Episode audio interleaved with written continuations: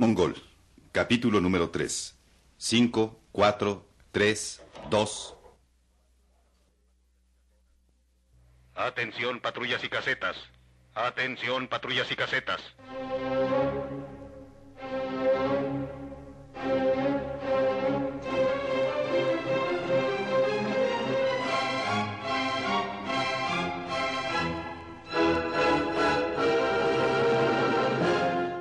Complot mongol.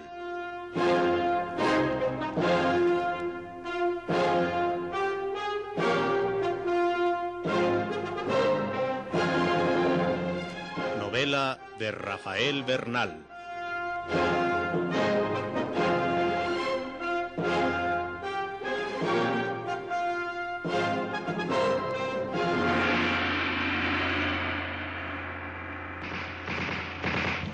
진리라 진리를 사만 우리 진리라 살까 다 진리를 가져와 아니지 아니다 성리라 아무사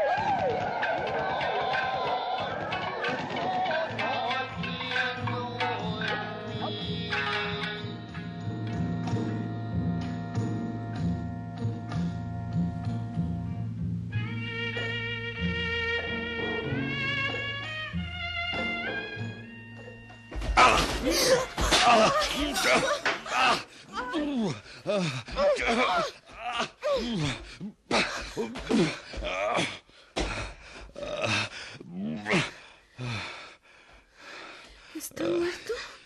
Sí. Sí, está muerto. Yo lo maté. Filiberto García alzó los ojos para ver a Martita. Había una angustia indescriptible en su cara. Los labios le temblaban. Parecía como si fuera a vomitar.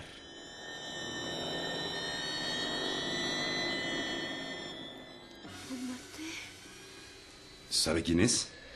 Mírelo. Mírele la cara, Martita. No, no puedo. Mírele la cara.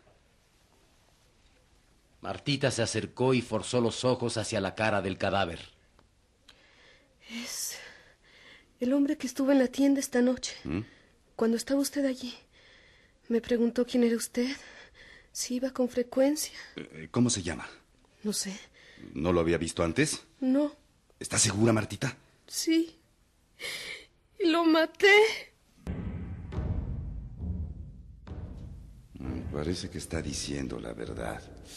Ay, ay, oh, pinche polaco. Ay, por poco y me rompe el hombro. Ah. Y ahora Martita cree que ella lo mató con la cachiporra que el polaco soltó cuando lo derribé. Eh, Con eso la tengo más segura. Capaz y ahora sí se me hace con una china. Ahora sí que la tengo asegurada. Yo lo maté. Es horrible, pero. Pero él quería matarlo a usted, Filiberto. No, Martita. Venga. Mire, yo lo maté con el puñal. Eh, si lo volteo puede verlo. Se le quedó adentro. Gracias por la ayudada.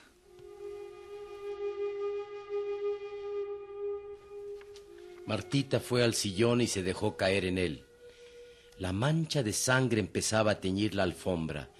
Filiberto García no le quitaba los ojos de encima a Martita. Sus ojos verdes brillaban. Gracias, Martita.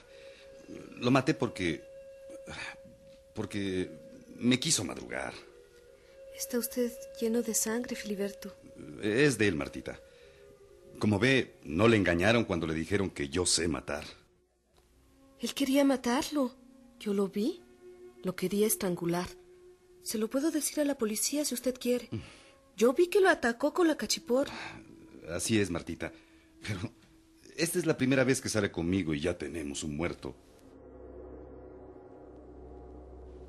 Filiberto García fue al cuarto, trajo una sábana y cubrió con ella el cadáver. Martita seguía inmóvil en el sillón. Mejor váyase al otro cuarto, Martita. No es el primer hombre muerto que veo.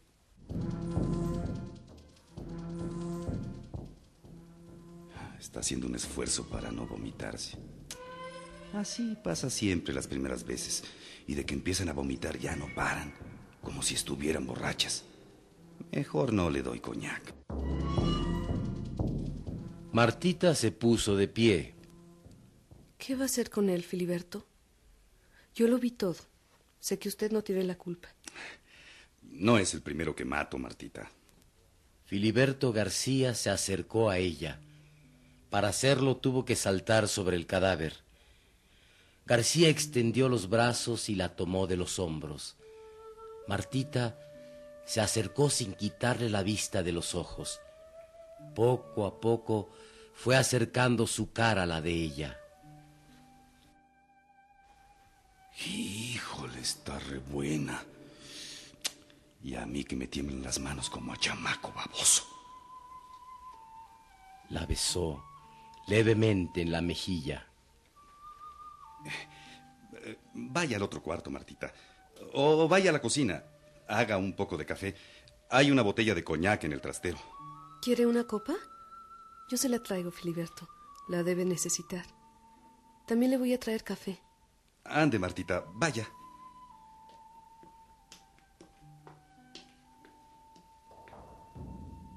Ahora sí que me pasé de magia. ¿Quién iba a decir que se iba a poner medio cachonda con el muerto? Y yo aquí, haciéndole al muy educadito. Vamos viendo quién es este changuito. ¿Ah?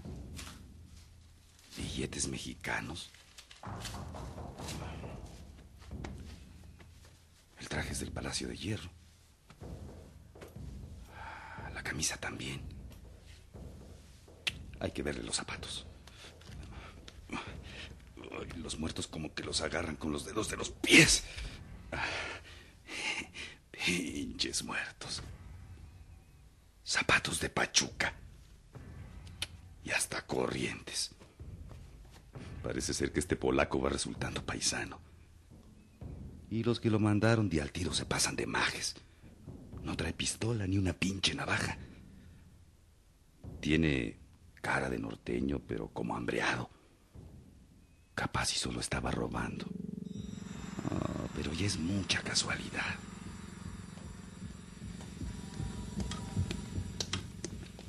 ¿Lo va a desnudar, Filiberto? No, no. Solo quería saber quién era.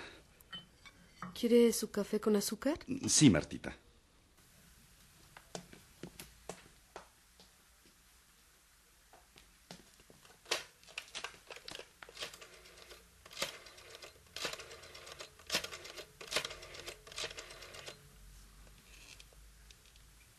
Bueno, Sí, diga. Habla García, señor del Valle. Prefiero que no use mi nombre. Como usted diga. Hay algo importante. Empecé a investigar y parece que hay algo de cierto en el rumor. ¿Qué ha pasado? Pues que apenas inicié las investigaciones y en forma muy discreta un hombre empezó a seguirme y luego me atacó. Quería matarlo. Ah, no creo. Entonces no entiendo para qué lo atacó. Yo tampoco. Pero pues es raro y quise informarle. Hizo bien. Eso parece comprobar que los rumores son ciertos. ¿No cree? Mm, tal vez. ¿Cómo que tal vez? Lo que dice del ataque que ha sufrido confirma el rumor. No está herido. No. Ha investigado entre los chinos. Sí. ¿Su atacante era chino? No. Parece que era paisano. Está bien. Téngame informado de todo, García. Supongo que mañana verá a las personas de que hablamos. Sí. Buenas noches.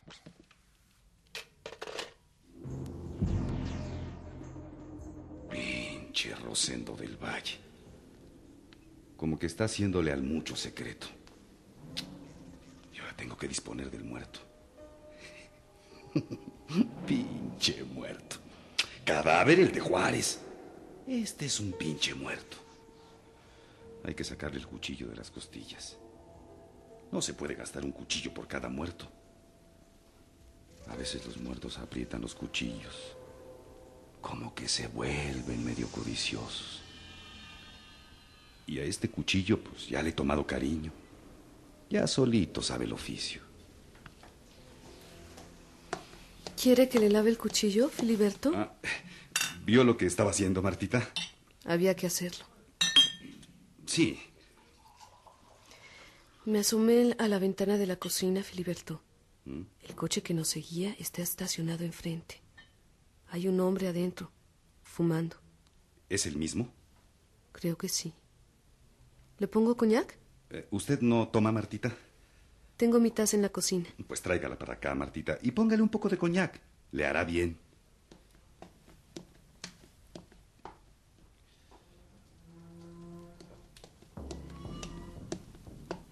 Seguro se va a sentar en el sofá junto a mí. Y entonces... Pero este pinche muerto está estorbando. ¿Qué vamos a hacer, Filiberto? Usted nada, Martita. Eh, Se va a ir al otro cuarto. Está re buena. Pero se me fue a sentar rete lejos. Tal vez si le digo que se siente junto a mí en el sofá lo haga. Y pues luego le pongo el brazo sobre los hombros, medio a lo paternal. Padre. ¿En qué piensa, Filiberto? Eh, En nada. Lo mató en defensa propia. No hay nada de malo en eso. No, no hay nada. Es usted muy valiente. Y ahora sé que no me había equivocado. Es usted un hombre bueno. Por eso lo quieren. ¿Quién es Martita? Todos. Santiago el Chino, el señor Joan, todos. ¿Y usted, Martita? Yo ya no tengo miedo. Filiberto y Martita bebieron el café con coñac. Él levantó el meñique al tomar la taza. Con gran primor. Como un maricón cualquiera. Haciéndole a la visita de compromiso. Pero con un pinche muerto tendido a la mitad de la sala. Como si fuera un velorio. Ah, pero yo nunca voy a los velorios de mis difuntos. De mis fieles difuntos. Porque no hay nada más fiel que un difunto que uno hace. Siempre se me van pegando y yo siempre me aseguro que queden bien muertos, fieles a su muerte. Y ahora aquí, haciéndole al lord inglés. No piense en eso, Filiberto. ¿En qué, Martita? Los dos sabemos que matar es malo, pero lo ha hecho por necesidad. Sé que nunca ha matado a un hombre más que cuando ha sido necesario en su trabajo. Martita, así es. Yo vi matar a mucha gente sin razón, solo porque podían matar impunemente. ¿No quiere que le sirva otro coñac? Eh, Gracias, Martita.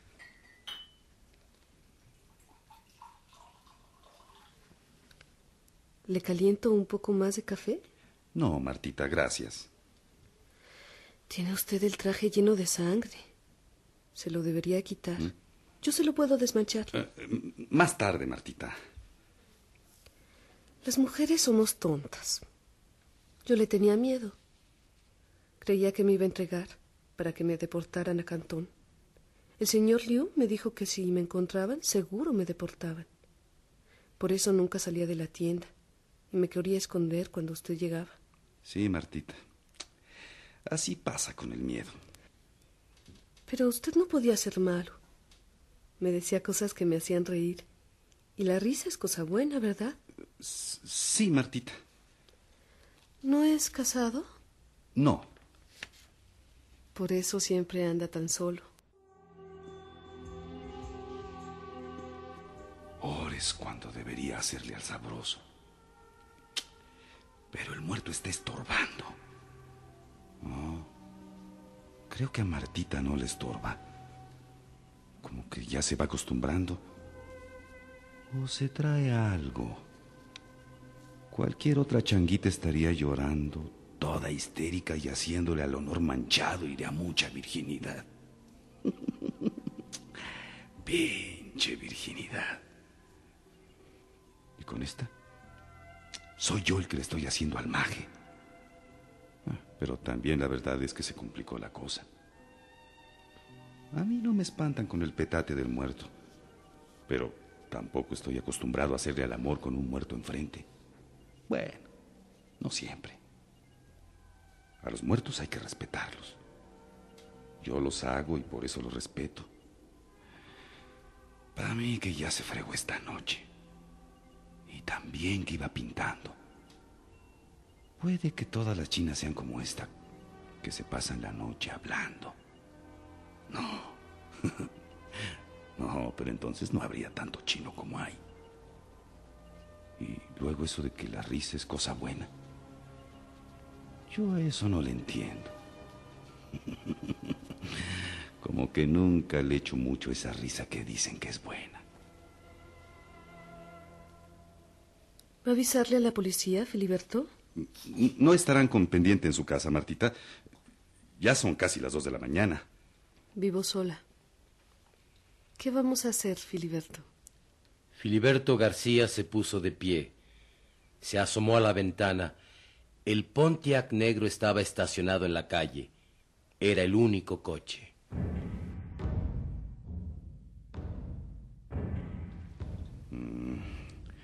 Mientras el coche esté ahí, ni modo de llevar a Martita a su casa. Y luego Martita no me ha preguntado qué es lo que buscaba el muerto en mi departamento. Eso es raro. Las mujeres son curiosas. Aquí hay gato encerrado. Filiberto, he estado pensando. No creo que fuera un ladrón cualquiera. ¿Mm? ¿Lo andaba siguiendo desde la tienda del señor Liu? Sí, también estaba en el restaurante. ¿Pero por qué lo andaba siguiendo? ¿Y quién es el hombre que está ahí en el coche? En mi trabajo se hace uno de muchos enemigos, Martita. Pero dice que no lo conoce. No, no lo conozco. A veces tiene uno enemigos que no conoce. Mire, vaya al otro cuarto, Martita. Yo tengo que hacer. ¿Va a llamar a la policía? No me importa que me encuentren aquí. Yo puedo decirles. No, mire, pase al otro cuarto y encienda la luz. Después de un rato la apaga, pero sin cerrar las cortinas, para que vean desde la calle que ya la apagó. Y no se asome a la ventana. Martita dudó un momento. Filiberto García la tomó suavemente y la llevó a la recámara. Encendió la luz y vio que las cortinas estaban abiertas. Voy a salir un momento, Martita.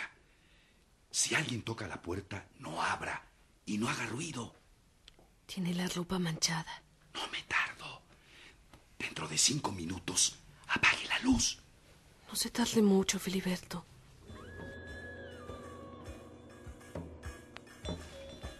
Filiberto García salió del cuarto. Apagó la luz de la sala y en la claridad que entraba por la ventana, envolvió el cadáver con la sábana y se lo echó al hombro.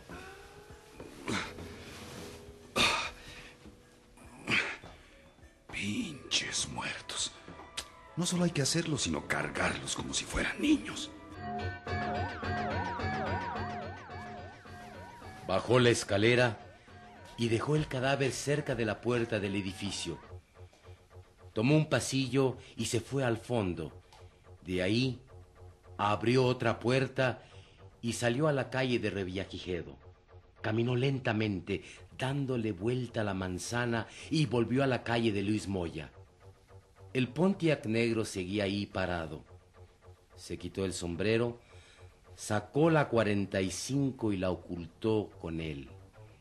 Parecía un tranquilo ciudadano que regresaba tarde a su casa. El hombre del coche estaba fumando con la ventanilla abierta. Filiberto García se detuvo cerca de él. Eh, perdone, ¿no me puede decir su hora si está en la... ¡Ay!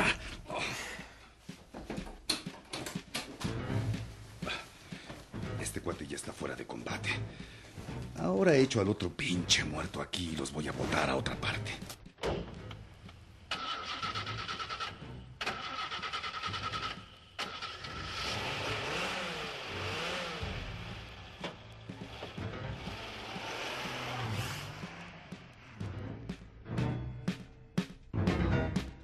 Después de tres cuadras abandonó el coche con los dos cuerpos.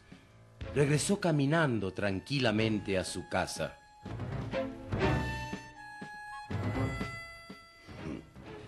Unidos en la vida y en la muerte, pues como debe ser. Hubiera sido mejor recoger la sábana.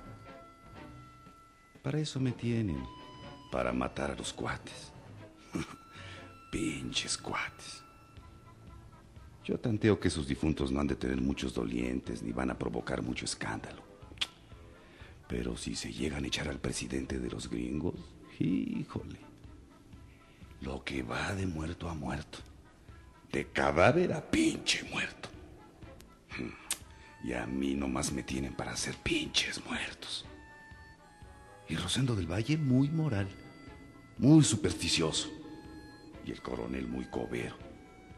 Ha de pensar que del Valle puede llegar a mandar más. A sus órdenes, mi presidente. Aquí está su fabricante de muertos en serie. Y ahora, ¿es eso de Martita? Yo creo que me está viendo la cara de maje.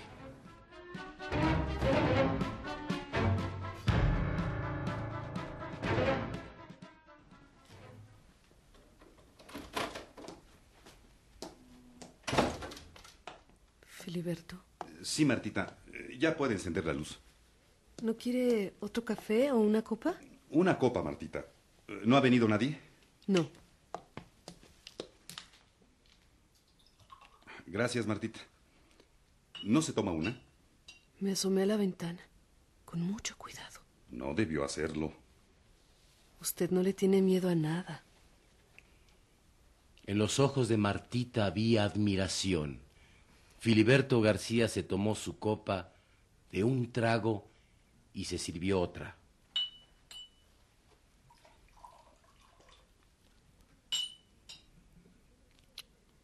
Como yo no tengo dónde ir, leo mucho. Sobre todo novelas policíacas. Creía que todo lo que contaban eran mentiras. Voy a quemar su pasaporte, Martita. ¿A quemarlo? ¿Sí? La pueden descubrir por él. Vamos a pedir su acta de nacimiento a Sinaloa. Bueno, el acta de Marta Fon García. Y esa será usted para siempre. Martita estaba en la mitad del cuarto y se le acercó lentamente. Ya ve cómo no me equivoqué. Usted es bueno. Y es valiente, Filiberto. Como lo- los héroes de sus novelas de detectives. Va a decir que soy una tonta. Eh, la voy a dejar a su casa, Martita. Son casi las tres. No puedo. Tendría que despertar al señor Liu para que me abriera. Y no puedo. Si sabe que he estado hablando con usted, se puede poner furioso. ¿Por qué? Me ha dicho que no hable con usted. No quiere que hable con nadie. Dice que lo puedo perjudicar. Liu la pretende, Martita.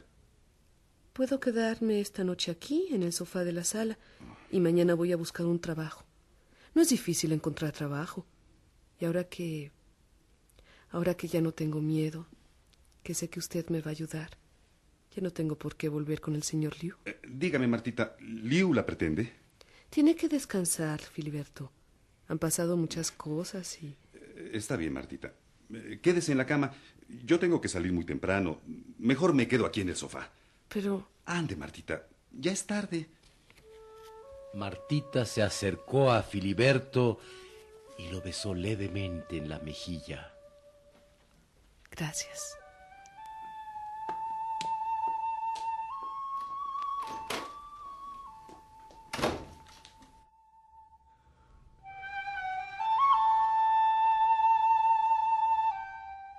Ahora sí se complicó la cosa.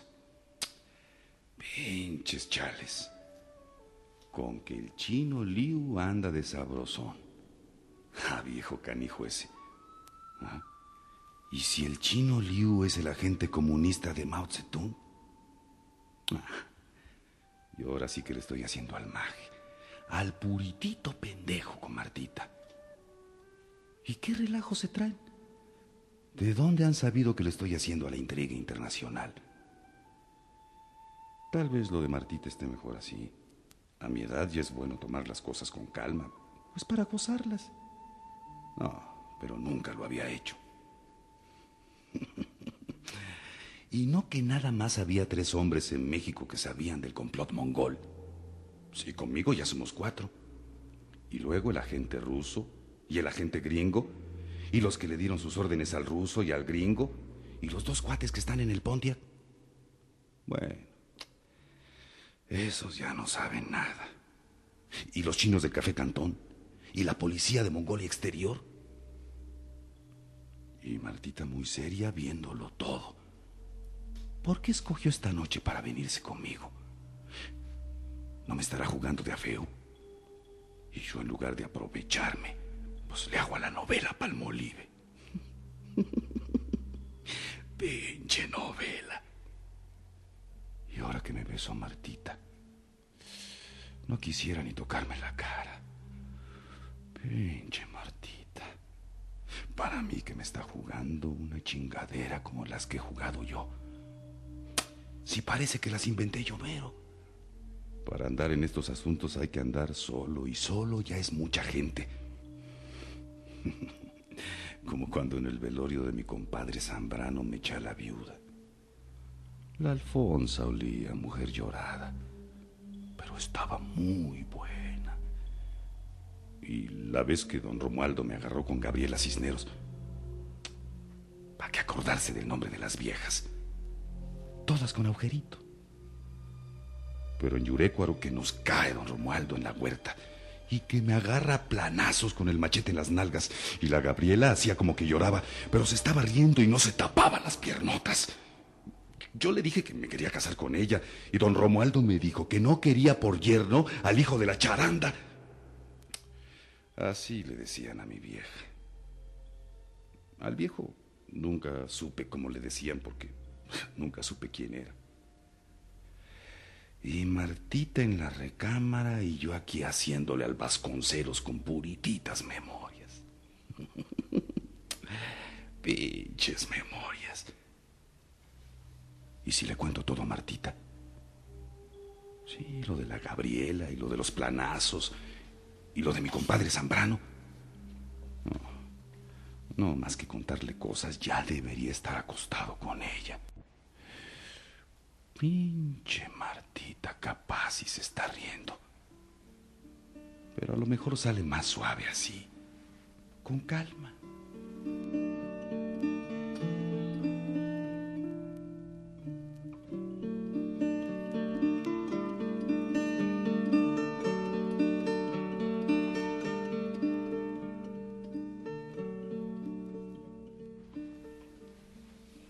Filiberto García se levantó temprano sin hacer mucho ruido para no despertar a Martita. Tenía una cita en el Sanborns La Fragua en la tabaquería con el agente gringo.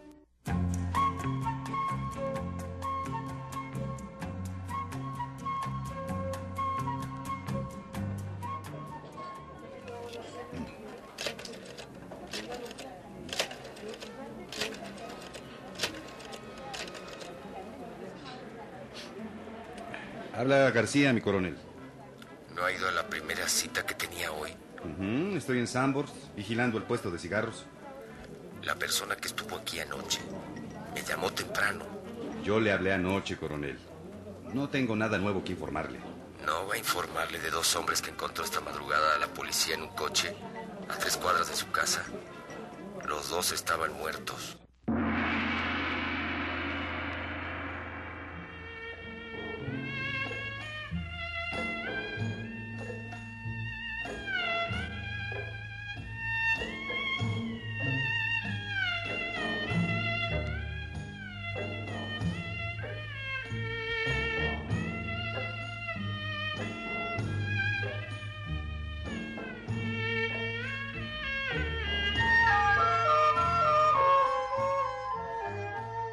El complot mongol.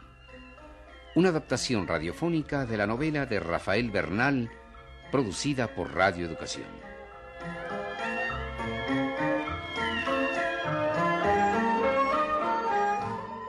Participaron en este programa Leticia Valenzuela, Rafael Velasco, Eduardo López Rojas, Carlos Mendoza y Juan Carlos Colombo.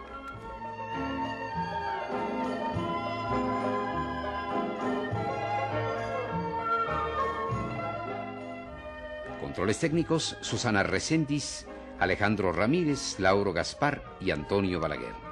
Efectos Antonio Guadarrama. Musicación Rafael Méndez. Guión Joaquín Garrido y Juan Carlos Colombo. Asistente de producción Pilar Grau. Realización y dirección Edmundo Cepeda.